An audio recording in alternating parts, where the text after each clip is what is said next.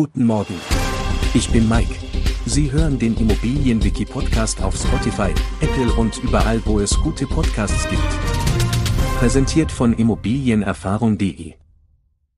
Unter Instandhaltung versteht man die notwendigen Maßnahmen, die während des Lebenszyklus einer Immobilie erforderlich sind, um die Funktionsfähigkeit eines Gebäudes aufrechtzuerhalten. Diese Maßnahmen umfassen sowohl technische als auch administrative Aspekte wie Wartung, Inspektion, Instandsetzung und die Verbesserung des Gebäudes. Die regelmäßige Inspektion der Immobilie dient als Grundlage für jede Instandhaltungsmaßnahme. Dabei wird der aktuelle Zustand der Liegenschaft beurteilt, um eventuelle Defizite oder Schäden zu erkennen. Die Wartung zielt darauf ab, die Abnutzung an Bauteilen und technischen Einrichtungen so gering wie möglich zu halten. Durch regelmäßige Pflege und Kontrollen werden potenzielle Probleme frühzeitig erkannt und behoben. Bei der Instandsetzung werden Schäden oder Mängel behoben, um den ursprünglichen Zustand der Immobilie wiederherzustellen. Dies kann beispielsweise bei Verschleißerscheinungen oder Schäden durch äußere Einflüsse notwendig sein.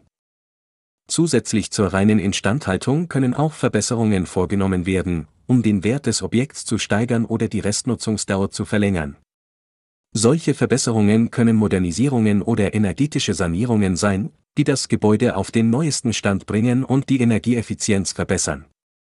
Zusammenfassend heißt das, die Instandhaltung von Immobilien hat das Ziel, die Funktionsfähigkeit der Liegenschaft zu gewährleisten.